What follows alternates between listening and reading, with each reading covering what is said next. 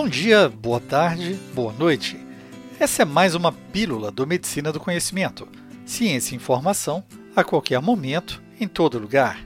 Sou Pablo Guzmán, o anestesiador, e como compartilhar é multiplicar, seguimos com uma dica rápida para aprimorar seu conhecimento. Cristalóides são todos iguais? Soluções que contêm água e íons livremente permeáveis, principalmente sódio e cloreto, são classificadas como cristalóides. Algumas dessas soluções também têm outros íons, como potássio, cálcio ou magnésio, e podem ter tampões mais comumente bicarbonato, lactato, acetato ou glutanato, para manter a neutralidade elétrica, um balanço entre íons positivos e negativos. As soluções cristalóides podem ser hipotônicas e isotônicas, ou hipertônicas em relação ao plasma humano, que seria, na verdade, o modelo ideal de solução.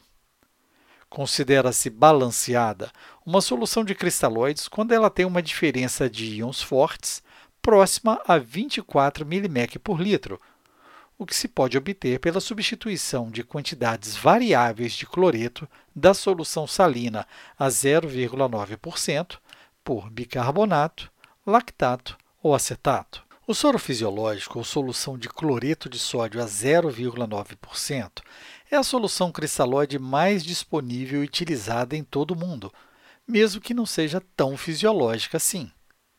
O soro fisiológico é uma solução isotônica e contém concentrações equivalentes de sódio e cloreto, 154 nanomols por litro de cada, de tal forma que tem uma diferença de íons fortes igual a zero. Mas por que não se trata de solução tão fisiológica?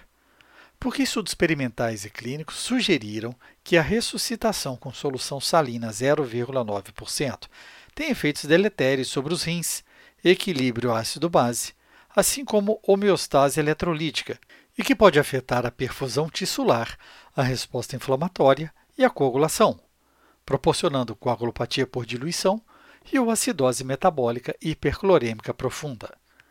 A acidose metabólica hiperclorêmica ocorre porque a solução salina 0,9% contém cátions fortes e ânions fortes na mesma quantidade, ou seja, diferença de íons fortes iguais a zero. Quando a concentração plasmática de cloreto aumenta após infusões de solução salina 0,9%, a carga positiva líquida do plasma é reduzida. Por outro lado, são ativados mecanismos compensatórios para manter a eletroneutralidade, aumentando a carga plasmática positiva, de H+, à medida que o pH arterial diminui. Os cristalóides balanceados foram propostos como alternativa para soluções não balanceadas, aliviando seus efeitos deletérios.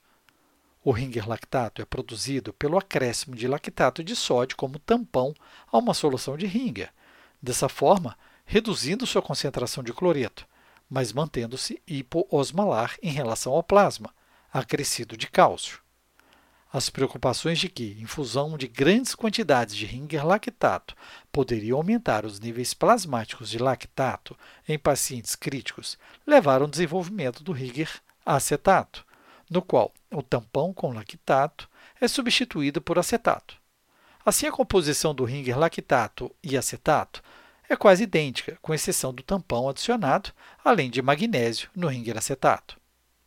O Plasma Light é outra solução balanceada com osmolaridade de 294 miliosmol por litro e concentrações de sódio e cloreto de, respectivamente, 140 milimol por litro e 98 milimol por litro, bem semelhante à do plasma, além de potássio, magnésio, acetato e gluconato. Pode ser utilizada com medicamentos incompatíveis com cálcio e propicia rápida restauração e manutenção do equilíbrio ácido-base com menor risco de hipomagnesemia.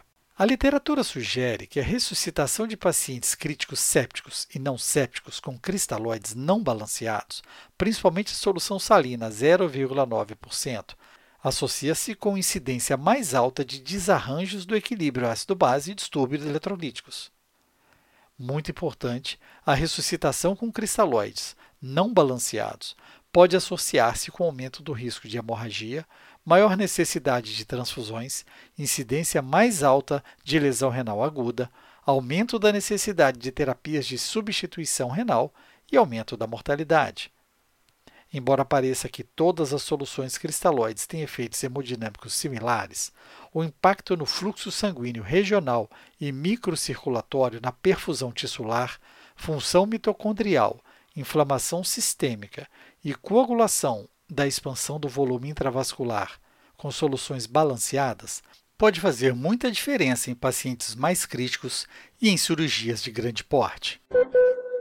Esse podcast tem um apoio científico da Baxter Hospitalar, da interseção entre salvar e prolongar vidas, com seu compromisso de nos ajudar a enfrentar desafios e aproveitar as oportunidades cada vez maiores nos cuidados do paciente. A qualquer momento e em todo lugar, escute a rádio web medicina do conhecimento.com.br. Escolha sua plataforma, ouça mais podcasts Compartilhe nas redes sociais, deixe seu like. Além disso, você pode entrar em contato conosco sugerindo o próximo tema. Fique ligado nas redes sociais, Twitter, Facebook e Instagram, Medicina do Conhecimento. Afinal, compartilhar é multiplicar.